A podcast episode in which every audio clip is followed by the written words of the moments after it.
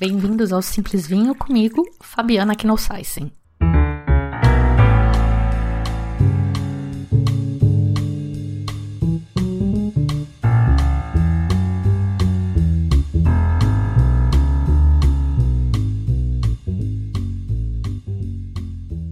Hoje com um episódio curto pra gente relembrar os primórdios do Simples Vinho, quando eu tinha a neura de fazer episódio com mais de 15 minutos. É um episódio curto, mas fundamental para conversas que virão no futuro. Hoje é 10 de novembro, a gente está em plena semana do Jerez. Eu tô devendo um episódio sobre Jerez já há algum tempo e agora vai, mas não é hoje ainda, porque antes de falar de Jerez, a gente precisa falar de velo de flor. Você provavelmente já ouviu falar do velo de flor, mas também sabe que aqui no Simples Vinho a gente nunca fala de coisa óbvia. Então aguenta aqui comigo, que até tocar e tem no episódio de hoje. Bora lá então que hoje eu tô pilhada.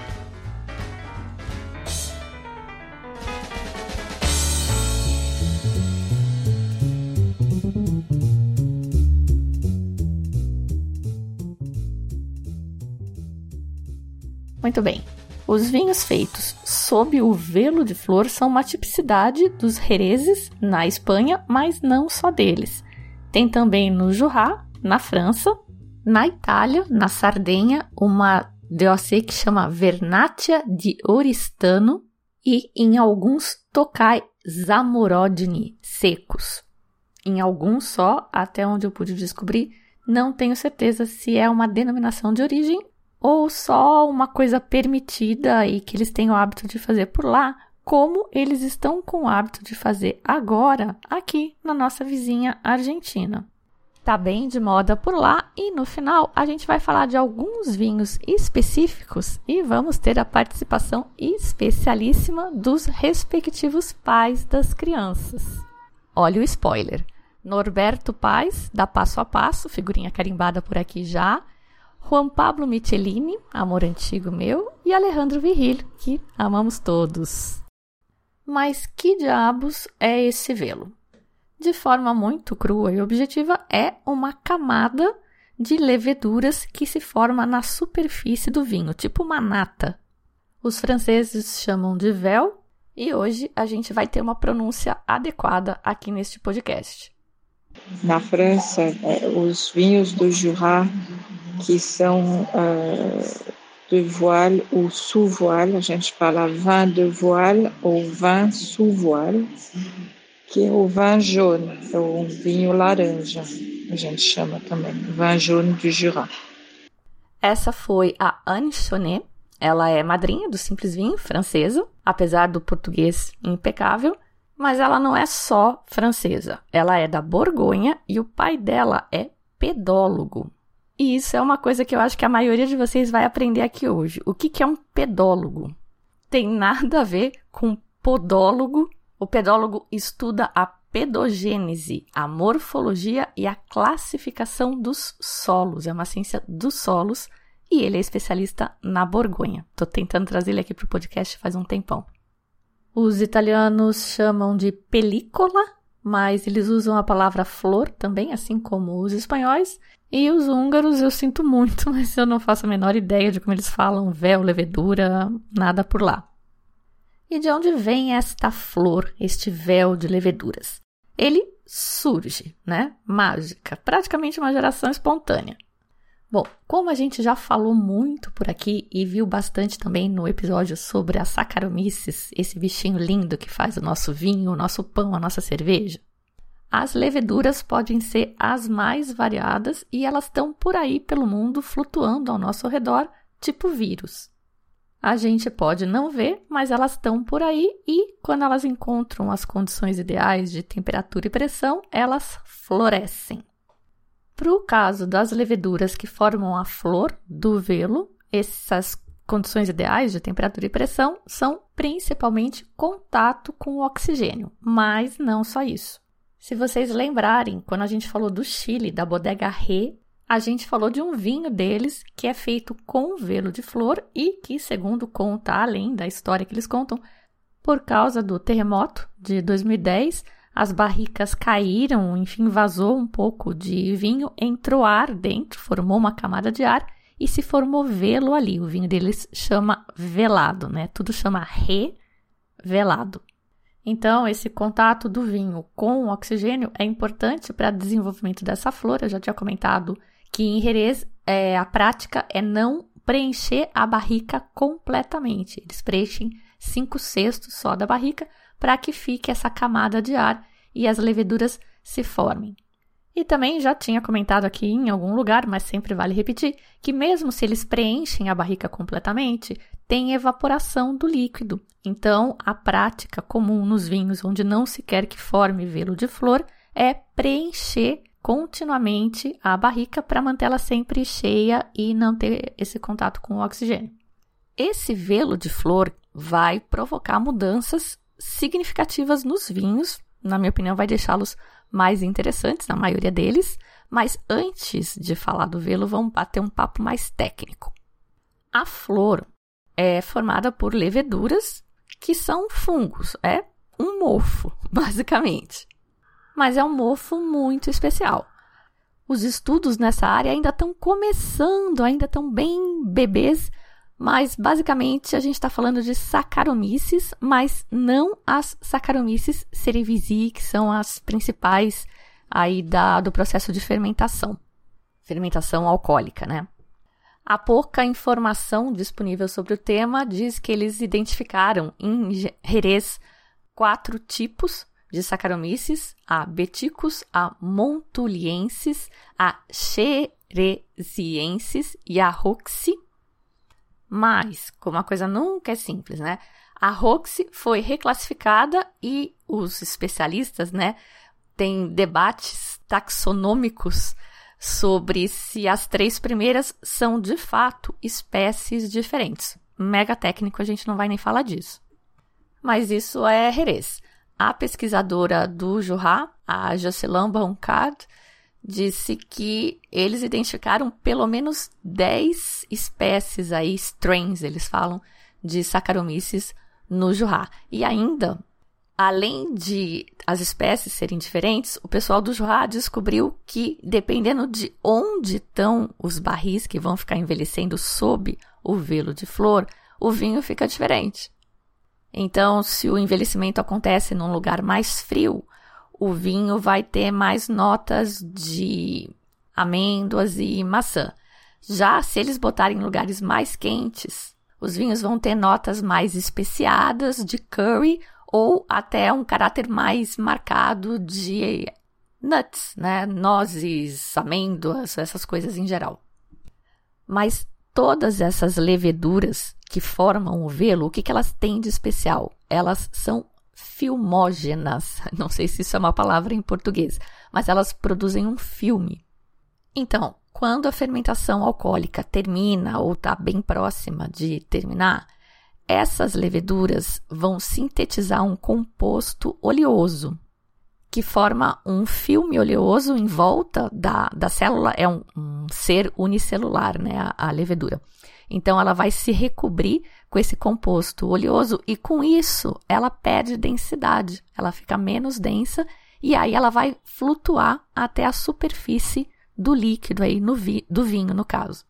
A formação dessa película oleosa é também uma defesa, porque o álcool elevado, o ambiente ali do, do vinho, é muito nocivo para elas. Álcool alto, acidez alta, tudo isso é um risco, então ela vai para a superfície, para pelo menos uma parte dela também tá fora deste meio tão agressivo. Vocês que fugiram das aulas de química e fisicoquímica, eu sei que odeiam isso, mas eu adoro, então vou falar. Por que, que quando a gente pinga óleo na água, ele forma uma esfera, ele fica arredondado? Porque é, eles não são, não se bicam, as duas substâncias, ah, tem, gera muita energia nessas duas superfícies que não se bicam e tudo no mundo quer reduzir energia, né?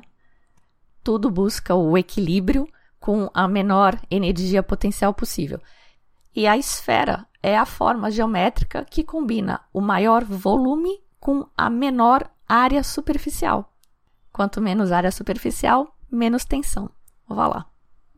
Mas bem, As leveduras se revestem então com essa capa oleosa, perdem densidade, vão para a superfície do líquido e lá elas começam a se aglomerar também, que isso faz parte dessa tentativa de, de reduzir a, a energia. Ela tenta se ligar a alguém que tenha uma afinidade com ela e não com o líquido que a agride, e aí elas começam a formar esta flor. Esses agrupamentos né, vão formando esse véu em cima que lembra uma flor. E aí, de acordo com as condições do terroir, né, do vinho, a flor vai ser diferente. A flor do Jerez, então, é esbranquiçada e bem grossa, tipo um dedo de, de grossura tem. E a flor na, no Jurá, ela já é mais acinzentada e não é uma capa tão perfeita, ela é mais fina. Então tem espaços ali um pouco de contato com o oxigênio também, não é perfeita, entre aspas, como a do Jerez. Mas muito bem, essas Saccharomyces especiais, então elas têm uma mutação genética, vou até falar o nome do, do gene aí, é um FLO11, que faz com que elas sejam filmógenas e sejam também mais resistentes ao ambiente alcoólico ali do, do vinho. E assim que elas chegam na superfície, elas começam a ter um comportamento diferente também. Elas precisam se alimentar, como todo ser vivo, e a dieta delas é bastante diferente da dieta das leveduras em geral, da fermentação alcoólica. Elas se alimentam de glicerol, que é um álcool é, glicerinado e como a glicerina ele dá é, corpo, dá aquela untuosidade para os vinhos e você, portanto, não vai encontrar essa graxinha nos vinhos de Jerez ou do Jurá, o vinho fica muito mais leve do que se esperaria de um vinho do 15% de álcool, que é o que tem um Jerez desses de criança biológica. Vai dar uma amargadinha também. E elas consomem álcool etílico, que é por isso que no, em Jerez eles adicionam, encabeçam, né? Adicionam álcool antes de começar a criança criança biológica, que é essa que acontece sob o velo de flor. O Jamie Good diz que ah, o álcool nesses vinhos que estão sendo envelhecidos em Jerez, ele reduz de 0,2 a 0,3% ao ano. Mas eu não tenho certeza se isso acontece no Jurá também. E eu não achei ah, uma resposta objetiva a isso em nenhum lugar. No Jurá, eles já usam uvas sobremaduras, né, um pouco passadas, que vão gerar vinhos mais alcoólicos e durante o envelhecimento, que lá é de pelo menos seis anos, seis anos e pouquinho, o álcool ainda aumenta. Então, um Jurá jovem, mesmo que ele tenha passado sob o velo de flor, ele vai ter 13, 13,5% de álcool. Já um Van Jeune vai ter 14,5%, 15%, que é esse que ficou aí seis meses ou mais é, sob velo. Um comportamento, portanto, radicalmente diferente das leveduras, acho que das leveduras, nos dois lugares. Mas uma coisa comum à dieta das leveduras dos dois lugares parece ser, parece não, é gostar de ácido acético, o bom e velho vinagre o que é uma parte importante da história desses vinhos, do porquê eles se desenvolveram. Porque o vinho a vinagrar sempre foi um problema. Até hoje, com toda a limpeza, a tecnologia, se o cara não tomar cuidado, o vinho a vinagra fica com acidez volátil muito alta, que é teor de ácido acético. E em Jerez e no Jurá, as leveduras se encarregavam de comer esse ácido acético, baixando a acidez volátil dos vinhos. Até num artigo em francês que a Anne gentilmente traduziu para mim, eles dizem que o Jacques Levaux, que é o papa do Van Jaune, fazia consultoria para as adegas e provava os vinhos e tal, e diz que quando ele perguntava se o cara tinha uma horta grande, é porque o vinho tinha vinagrado já e era para temperar a salada do jardim. Lembrando que o véu no Jorá é muito mais delicado, muito mais fino e, portanto, o risco de acidez volátil é muito maior do que no Jerez. E uma canjinha aqui de um tema que a gente vai falar melhor, mais profundamente, quando a gente falar dos Jerezes, mas que, enfim, né? a gente acredita em osmose aqui, já vai uma introduzida. Uma das razões de a flor em Jerez ser mais espessa é que ela é constantemente alimentada por aquele sistema de, de soleiras e tábuas que eles têm. Já comentei aí em algum lugar que os vinhos ficam em filas de barricas empilhadas, sendo que o vinho novo vai na parte de cima dessa pirâmide e o, o, velho vai embaixo, aí eles tiram um pouco de baixo e vão rearranjando todo o vinho e sempre misturando o vinho novo no vinho velho e assim vai realimentando né, a, a flor que está ali. Sem alimentar, sem adicionar coisa nova, a comida acaba e a flor morre de fome, que é o que acaba acontecendo no Vanjone. Enquanto o Jerez é um blend de safras, como champanhes, como uísques, o Vanjone é um vinho safrado, é uma safra única que ficou lá. Acabou a comida, morreu flor, tchau. Muito bem, a gente já sabe que muitos dos aromas dos vinhos que a gente tanto aprecia são, na verdade, resultado do metabolismo das leveduras. Tem o episódio sobre a Saccharomyces cerevisiae, que tá lindo, é um dos meus preferidos, recomendo muito ouvir de novo. A gente sabe que suco de uva tem um cheiro e vinho tem outro, aromas, né? Outros aromas, por causa desse trabalho das leveduras. E um dos principais subprodutos do trabalho das leveduras é o acetaldeído. E, obviamente, como era de se esperar, no caso dos vinhos que passam tempo baixo o velo de flor, essa característica vai ser muito mais marcante. O que, acho eu, é o que torna esses vinhos tão especiais e tão únicos, porque, como vocês podem imaginar, cada vinho vai sair de um jeito. Talvez por isso, em Jerez, eles tenham essa prática de fazer as misturas de safras para tentar manter o mesmo padrão todos os anos. O aroma lembra um pouco leve, massa verde, uma coisa meio erva, meio verdosa, e as nuts. Ah, e também uma picância, uma coisa que eu não sei descrever em palavras, tem que provar. É um componente aromático super volátil, então ele vai evaporar a 21 graus, que é bem frio, até muito mais frio do que os dias que tem sido atualmente. E, portanto, vai ser muito notável, né? Ele evapora mais rápido e em abundância você vai sentir muito este aroma, este cheiro. E eu vou dizer para vocês, não sei se vocês já foram a Jerez, Jerez cheira acetaldeído, a cidade cheira acetaldeído. Tá, e como é que essa história do velo de flor, de fazer criança de vinho baixo velo de flor começou? Não sei. E eu desconfio que ninguém sabe. Perguntei para muita gente e aquela história. Ou o cara se finge de morto, diz que vai procurar e não volta e blá blá blá.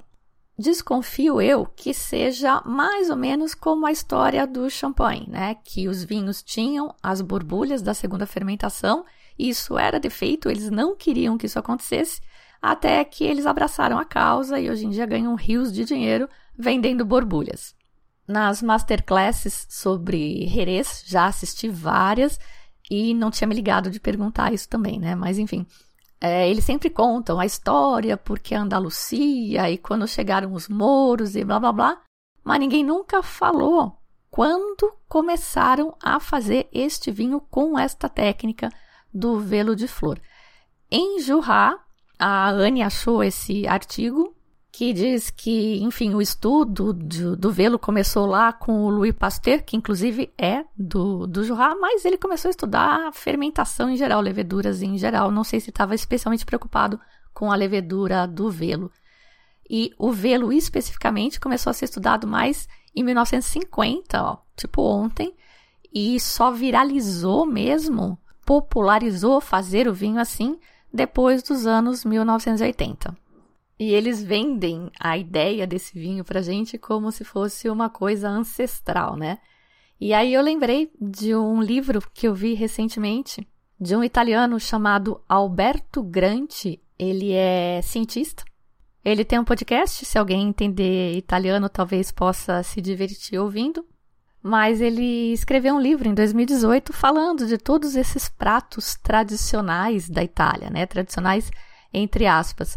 O nome do livro é Denominazione di Origine Inventata. DOI.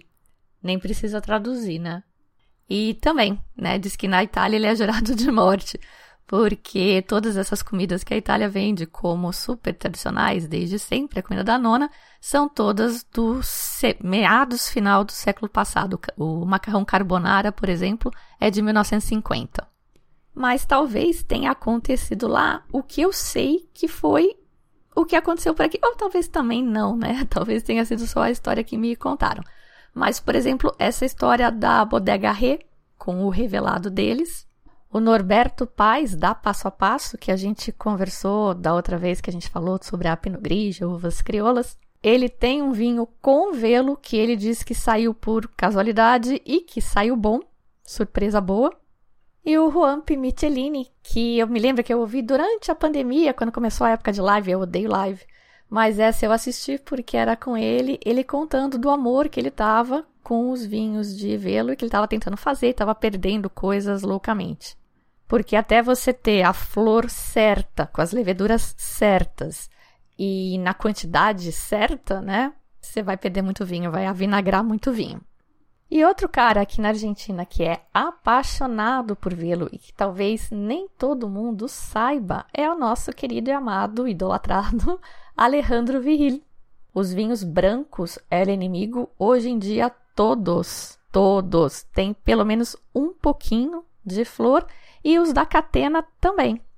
Isso é uma curiosidade para mim, pelo menos, que aparentemente a flor no vinho tinto não dá uma liga, não dá uma coisa legal. Mas eu não sei há quanto tempo você que está me ouvindo aqui agora acompanha a trajetória do Simplesinho, se você já ouviu todos os episódios desde o começo, o que eu recomendo muito. A gente fez durante a pandemia, né? Nossa, parece que foram séculos atrás, a gente fez uma, uma tipo live com o Viril. E ele contou sobre a experiência dele com o velo de flor e que ele trouxe, ele roubou o velo de uma vinícola, trouxe no bolso. E eu recuperei um pouquinho desse episódio, desse podcast, e eu vou compartilhar aqui com vocês. Recomendo ouvir inteiro, porque eu ouvi inteiro para achar onde é que estava esse pedacinho e é realmente sensacional. O cara é um gênio. E aí consegui, agora aos 45 do segundo tempo, o áudio do Juamp contando do vinho dele, do vinho com flor, e do Norberto Paz também. Então vou colocar primeiro o áudio do Norberto, sem maiores introduções, porque ele acabou de aparecer em episódio do podcast, todo mundo já conhece, é o cara das uvas crioulas. Aperta a tecla SAP aí. Nuestro vino criado bajo el método de velo, la crianza biológica, El primero fue bueno, el semillón de eh, la marca Los Abandonados, semillón del año 2020, el cual fue una uva que conseguimos por casualidad, justamente un viñedo que fue abandonado luego de sufrir una, daños por una tormenta de granizo muy fuerte, lo cual provocó que quedara muy poca uva en el viñedo, ¿sí? y esa poca uva fue la que cosechamos nosotros. Luego que terminó la fermentación y maceración, que fue larga, fueron 30 días con racimos enteros, racimos enteros pisados, o sea, maceración con escobajo y con pieles vendría a ser. Llenamos barricas y luego no teníamos más vino para rellenar las barricas. Entonces eh, fueron pasando los días, las semanas, los meses, prácticamente el vino fue dejado ahí, fue abandonado literal ahí. Y cuando lo fui a revisar se había formado el velo y el vino estaba perfecto. Tá perfeito. Isso foi o que deu origem a nosso primeiro, primeiro vinho bajo velo. Acabou o vinho para fazer aquele processo de manutenção, de ir completando o volume que evaporou na barrica e formou o velo. Praticamente um acidente e mais ou menos a mesma história do Ruamp. O Ruamp não tem introdução, vou falar aqui rapidinho. Ele é Michelini, do clã, né, daquele bando de brothers, ele é o caçula do bando, mas acho que é o único que tinha um trabalho numa vinícola mais comercial. Ele era, ele é enólogo na Sorsal, que é a que faz os vinhos Ego. Vocês devem conhecer Ego com dois Gs. São ótimos, vários varietais. Importação da Gran Cru. E assim como cada um dos irmãos aí, ele tem o seu projeto próprio. O dele chama Altar Uco. E ele já teve um namoro um pouco mais longo com o Velo de Flor. E ele vai contar a história aqui pra gente. Bueno, eh, en el contexto que, estaba, que estábamos viviendo, en la industria del vino. Te digo industria del vino en general porque dentro del grupo de hacedores de vino de acá de, de Mendoza, que somos bastante unidos, ya veníamos viajando mucho, viste, a Europa y probando mucho vino. Y dentro de eso eh, se hablaba mucho y se comentaba mucho y yo en lo personal me empezaba a enamorar mucho de este tipo de vinos, sobre todo los de, los de Jura, de Francia, y, a su vez también con, con Jerez, obviamente. Entonces es el contexto personal en que yo venía en algún momento casi como soñando algún día poder hacer un, un vino de este tipo, con este tipo de crianza, pero que no me animaba, ¿no? Eh, no me animaba a hacerlo porque las condiciones acá en Mendoza, sobre todo condiciones de, de, guarda, no son como las ideales o por lo menos no se comparan con las condiciones que tienen tanto en Jerez como en Jurá en cuanto a humedad, por ejemplo, que es tan fundamental para esta crianza, porque ya que Mendoza es un desierto, tenés que tener mucho cuidado y tenés que tener buena tecnología para generar una buena, una buena humedad, humedad en el tiempo de crianza para generar estas, estas crianzas biológicas. Pero por el contrario, sí teníamos una sanidad natural en Valle de Uco, en mi caso, que ayuda muchísimo a que digo, esas colonias de, de levaduras sean más fuertes, eh, estén más fortalecidas, estén más vitales, con más vitalidad, como para que el velo que se genere sea de levaduras y no de bacterias, ¿no? Así que nada, era cuestión de algún día poder jugar con, con la humedad y con la crianza y animarme para poder arrancar. Este, así que en ese contexto estaba yo, ¿no? Cada vez que compraba un vino intentaba buscar un vino de flor bajo velo, muy enamorado de estos vinos. Y mientras tanto hacía, hacía mis vinos acá en Mendoza, vinos tradicionales, de crianza tradicional. Allá por el 2015, cuando estaba cursando mi, mi segundo año de Altaruco, ¿no? estaba ya viviendo la segunda temporada de mi proyecto personal Altaruco, en el cual lo había iniciado solo con un vino tinto y necesitaba tener un blanco, ¿no? Entonces, bueno, hacemos el blanco. Eh, yo tenía pensado ese blanco tenerlo en crianza en barrica nueva de 500 litros por un añito, por lo menos, y después veíamos. Cuestión que, y acá viene el infortunio o la providencia, como queramos verlo, de que laboré, solo laboré los litros necesarios como para dejar estas dos barricas llenas. Entendamos que acá en Mendoza, sobre todo, por el tema de, de clima desértico y sequedad, sobre todo, tenemos que estar rellenando barricas todo el año, ¿no? Eso sucede en todo el mundo, pero acá en Mendoza es increíble la cantidad de, vino que se escapa, que se evapora y nada, eso es una constante nuestra. Cuestión que no tenía otro blanco, eh, menos ese mismo blanco, para rellenar estas barricas. En ese minuto que termino de llenar las barricas y me doy cuenta que no tenía más blanco para el resto de la crianza del año, obviamente dije, acá va a suceder que se va a mermar y estamos en problema. Pero ya venía, como te dije en el audio anterior, con un venía con un con un contexto de enamoramiento de estos vinos, con lo cual no fue muy difícil pensar en decir, bueno, llegó la hora, hagamos un vino de flor, ¿no? Este, sabiendo que posiblemente perdía esas dos barricas de 500 litros, esos 1000 litros, posiblemente tenía, se tenía altas chances de, de perderlo, como vinagre o oxidado, este, pero bueno, decidimos junto con, con, quien me acompaña en Altaruco de tomar ese riesgo. Primero porque no nos quedaba otra y segundo empezamos a trabajar entonces el ambiente la cava para poder ojalá empujar a que se generara una flor virtuosa, como digo yo. En ese minuto lo que le dije a mi, a mi mano derecha en ese entonces de Sorsal, porque estábamos criando estos vinos en Sorsal, le digo, Noelia, estas, estas barricas no se abren. ¿Cómo no se abren? No, no se abren. Hasta que decidamos motivarlo no las vamos a abrir. Porque si había algo también que yo entendía era que en la medida que podíamos tener cerrada el tapón de la barrica, menos probabilidades de que ingrese algún bicho del aire para contaminar la flor. Entonces decidimos cerrar esas barricas y no abrirlas más durante un año eh, cuestión que pasó ese año de crianza. Y bueno, resumiendo, cuando decidimos abrir esas barricas para, para ver lo que había dentro, pues había un velo hermoso en las dos, y, probar ese vino, que fue un vino milagroso, fue ahí donde dije, bueno, tengo que seguir con esto, obviamente. Eh, este es un vino milagroso que, que, pude lograr. En ese entonces nadie, nadie en Argentina presentaba vinos de flor, salvo David Bonomi con el Volare de Flor, que fue el primero que lanzó su, su vino de crianza biológica. Y, y, dije, bueno, embotellemos este vino. No tendremos el vino blanco que acompañe ese tinto que había empezado en Altaruco, tendremos otro vino un vino de crianza biológica y ahí es donde empieza todo mi, mi, mi carrera, digamos, y mi, mi, vida de la mano de las crianzas biológicas. Hoy por hoy tengo dos vinos con crianza biológica. Uno es este, que es, un, es una flor que, que trato de, de, darle mínimo tres años, cuatro años de crianza con bajo velo. Eh, y después tengo otro que se llama Altaruco Edad Media, blanco, el cual pasa solo um ano entre uma mescla de criança oxidativa e criança biológica.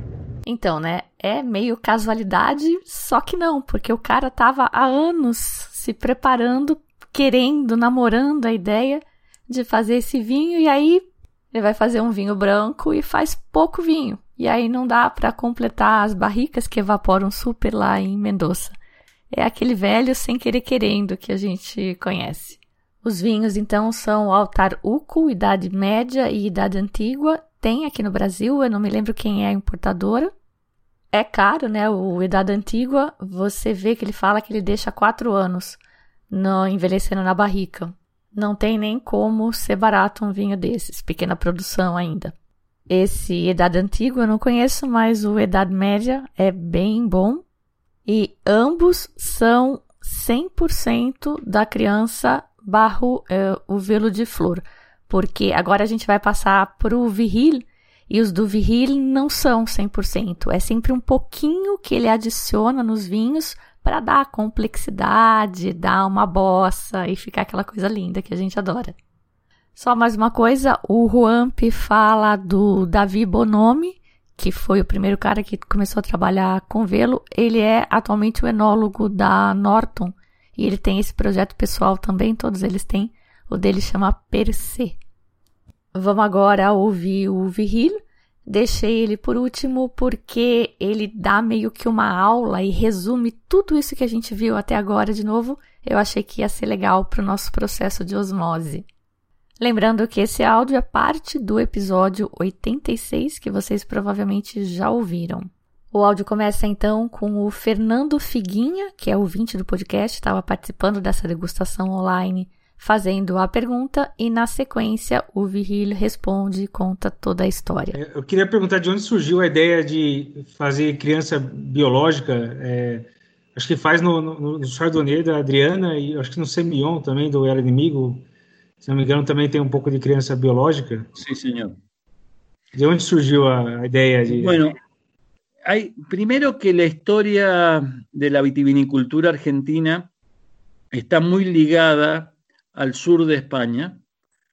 Eh, ¿Por qué? Porque fueron los inmigrantes. Acá se elaboraba, eh, estamos hablando en el 1600, ¿no? 1600, 1650, 1670, se elaboraba moscatel de Alejandría y con velo, porque tenía toda la impronta andaluz, andaluz.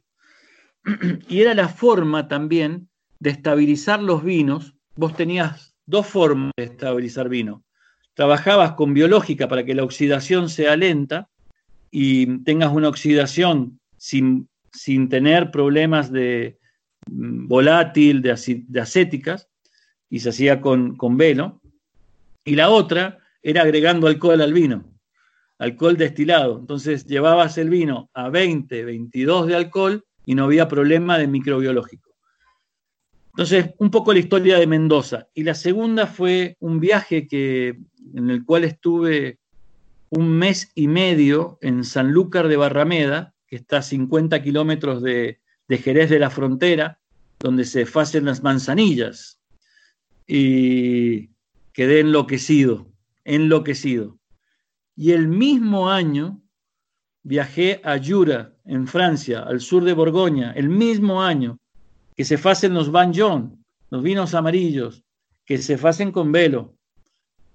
Y eh, todo, todo esto conectó y mm, en, una, en un papel, en una servilleta de papel de un productor de Jura, eh, cuando se fue a buscar una copa, yo introduje y me traje la flor de Pufení, se llama, es un productor que hoy ya no hace vino, vendió su vinícola en una bolsa de nylon y ese fue con el cual sembré mis primeros vinos con levadura de velo de Pufení. Pero bueno, es, son sabores que encontré que mm, yo no puedo encontrar el vino sin comida y la comida sin vino. Y estos vinos, creo que Jerez y Jura, son perfectos. Con cualquier comida, carne, pescado, pasta, siempre están bien. Y, dije, este sabor quiero para los vinos. Y bueno, así, así nació. En el 2004 y tardé cuatro años en reproducir en 70 barriles eh, el velo. Y hoy tengo 1100 barriles con velo hay una felicidad enorme también de Nicolás, porque con velo no se llena todo el barril. ¿eh? y necesito temperatura y humedad distinta y Mas foi fácil conseguir a, a, flor, o véu na, na Argentina? No, tardé mucho. No es tan fácil conseguir, ¿no? Que... No, no, me costó mucho, eh, especialmente por la humedad. El que ha, venido a visitar a Mendoza y le ha tocado viento sonda, el viento sonda es, es muy importante para nosotros, porque es la masa de aire húmedo que viene del Pacífico, al subir la montaña, se enfría, cae en forma de nieve, descarga toda su humedad en forma de nieve y lluvia, y cuando baja hacia el lado de Mendoza, es seco y como se enfrió, también se calienta al bajar. Entonces tenés 40 grados centígrados con cero de humedad. Eso si tenés velo, muere. Entonces tenés que tener cámaras especiales con humedad permanente, con, eh, bueno, eh, una locura. con gente mojando. bueno, pero el viento... velo espontáneo? Sí, Actualmente ya tengo velos espontáneos, sí. Ya actualmente tengo velos espontáneos. Em, pero es muy difícil porque también con este clima tenés eh, problemas de velos que no son levaduras, sino que son bacterias. Y ahí vas a tener problemas. Vas a tener contaminación, o sea, es levadura y bacteria junta y ahí vas a tener problemas de sanidad del vino. Así que hay que estar muy atento no solamente el análisis microbiológico, sino que uno já va entrenando la vista al tipo de velo para uma ou outra coisa. Pero já é espontâneo. Genial, né? Bom, vou deixar todos os nomes de produtores e de vinhos falados aqui no post deste episódio no simplesvinho.com. É só ir lá procurar. E se faltar alguma coisa, pode me perguntar. Eu espero que tenha deixado todo mundo com muita vontade de provar vinho feito com essa influência aí do velo de flor.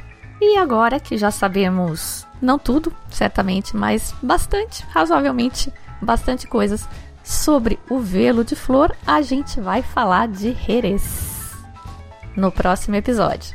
Eu sou a Fabiana Knossaisen e vou ficando por aqui com o Simples Vinho Tintim.